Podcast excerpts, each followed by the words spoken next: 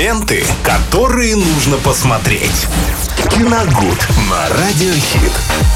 Виталий Морозов продолжает с нами делиться самыми яркими фильмами этого года, еще этого года, уходящего, Еще, да? да, да, Чуть-чуть осталось 21-го, так сказать, на донышке. А, вот именно. Здравствуйте всем, дорогие друзья. Привет, Максим. И у нас катастрофически, конечно, не знаю, хватит времени или нет, всего этого отпущенного до 31 декабря, чтобы нам ох- охватить весь спектр вышедших фильмов. Но если нет, то продолжим в январе. Почему бы нет, да? Там все равно январь у нас, в принципе, будет пустой, особенно э, таких ярких проектов Конечно. выходить не будет, поэтому Будем вспомним подводить 21-й. итоги уходящего. Да, абсолютно верно. Так, давайте. а, Апрель у нас «Гнев человеческий» вышел э, от Гая Ричи с Джейсоном Стэтхэмом. И это их первая работа со времен еще э, карты, о, карты «Деньги, два ствола» и «Большой куш». Я в хронологическом порядке не помню, кто из них был первый на самом деле. Но, в принципе, это можно считать сейчас. Это, конечно, классика бандитского кино. Я имею в виду э, «Карты» и «Большой куш». Все время боюсь ошибиться и сказать неофициальное название этого фильма. Большой, большой куш, э, который еще называется, ну, стырили. Ну, вы понимаете, о чем я. Где очень непонятно изъясняется Брэд Питт. А, да. Так вот, э, это с тех времен был первый их совместный фильм. И давайте скажем так, это был заход э, Гая Ричи на территорию Джейсона Стэтхэма, а не наоборот. Потому что за все это время, прошедшее с карт «Деньги, два ствола», Джейсон Стэтхэм стал действительно Героем боевика. Звездой, звездой боевиков.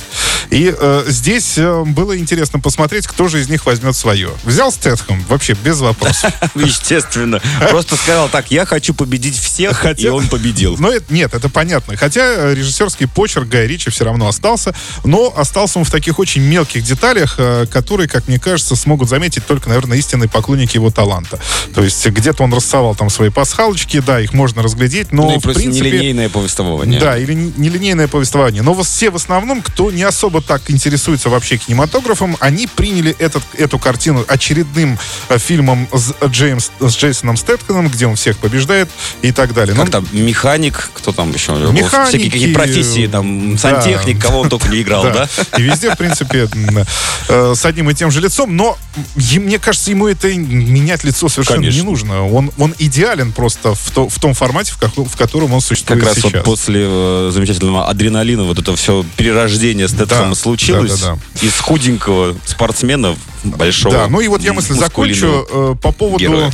Э, того, что, возможно, именно поэтому мало кто смог понять вообще эту картину. И сейчас, э, называя различные топы, и в том числе худшие топы этого года, «Гнев человеческий» попадает туда. На, на мой взгляд, это совершенно неправильно. Я очень удивился тому, что... Но он обычно средний боевичок. Просто а, и почему я так думаю получает? Потому что люди ждали больше. Вот этих ожидания как раз вот и занизили оценки, Возможно, всего. возможно, хотя от Гая Ричи там, там непонятно вообще, от кто от чего больше, то ли от Стэтхэма, то ли от Гая Ричи, если приглядеться. Потому что от Гая Ричи там все, что он всегда делал, в принципе, в своих фильмах, начиная от э, дурацких бандитских кличек, которые там тоже присутствуют, и, и заканчивая даже игральным столом с картами и с фишками, его тоже такой, ну, фишкой, скажем так, э, то это там тоже присутствует. Кроме того, там великолепный злодей. Это Скотт Иствуд, сын Клинта Иствуда, его Да-да-да. точная копия. И когда он появился на экране, я вообще обалдел просто от, от- от того, что это был живой молодой Клинт Иствуд. И с этим своим прищуром, да, ну, ковбойской шляпы только не хватало. А так и само повествование, не знаю, я помню, что... Я очень хорошо помню, как я вышел из кинотеатра, и меня переполняли эмоции, мне жутко Да. все понравилось. Почему он Чисто так не угодил критикам, мне непонятно Ну, потому что это средний боевичок, вот э, только вот я и нелинейное повествование выигрывает. Да, Если что- выстроить все вот линейно, он бы был бы вообще да, все-таки заход был э, на территорию Стэтхэма. Все-таки. да. И Стэтхэм там был главным героем. Но э, в следующем году у них выйдет новый фильм. Ну там что-то вообще они там намутят. Теперь со шпионами Да. и снова Стэтхэм будет в главной роли, так что посмотрим.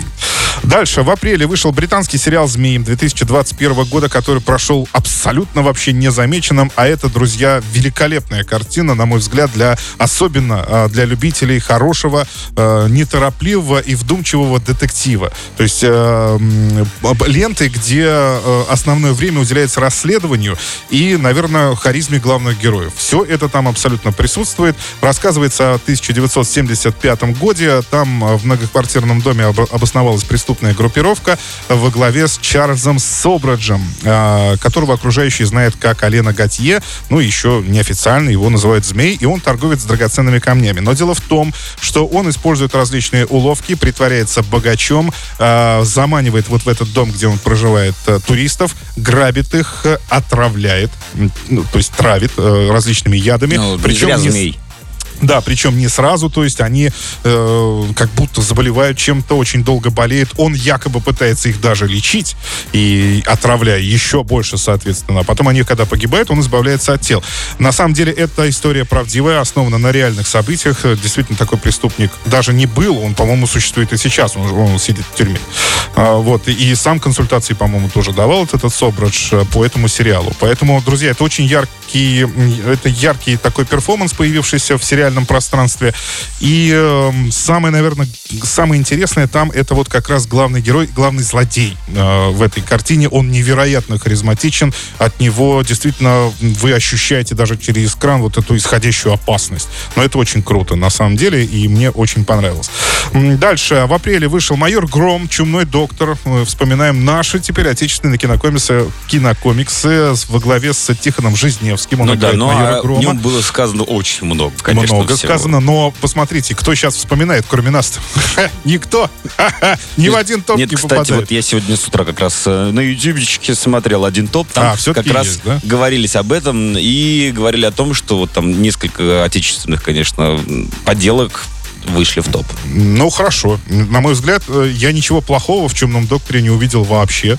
Э, ну, может быть, Тихон... Самое лучшее, что о нем не так много знали, потому что вот когда лично я сидел mm. в кинотеатре, когда вот там твист случается, я такой, вау! Mm. А все потому, что это наши комиксы, их никто не читал. Ну, их никто не читал, и я, собственно, не читал. Я и смотрел только короткометражку, э, вот, которая была до, задолго до... С другим до, актером, да, да. И с другим актером, но э, Тихон Жизневский, самое интересное, что здесь э, появился, потом он был в фильме «Огонь», он был в сериале «Топи», э, и у него вроде бы все пошло так по, по не по наклону, а наоборот вверх, но сейчас о нем что-то как э, к концу года ничего не известно. Зато Юра Борисов вышел в самый топ, и этот год для него был невероятно просто плодовитым на различные картины. По-моему, там, я даже не знаю, сколько он снимался, но как минимум штук 5 точно Очень выходило. Много. Да.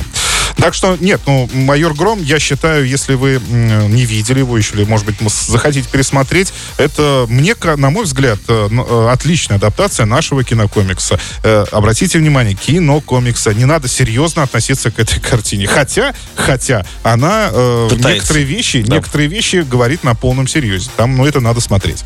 Так, ну и май, давайте зацепим. Картина Тейлора Шеридана «Те, кто желает мне смерти» 2021 года. Анджелина Джоли. Да. Безумные пожары. Пожары провалилась по полной программе вообще везде.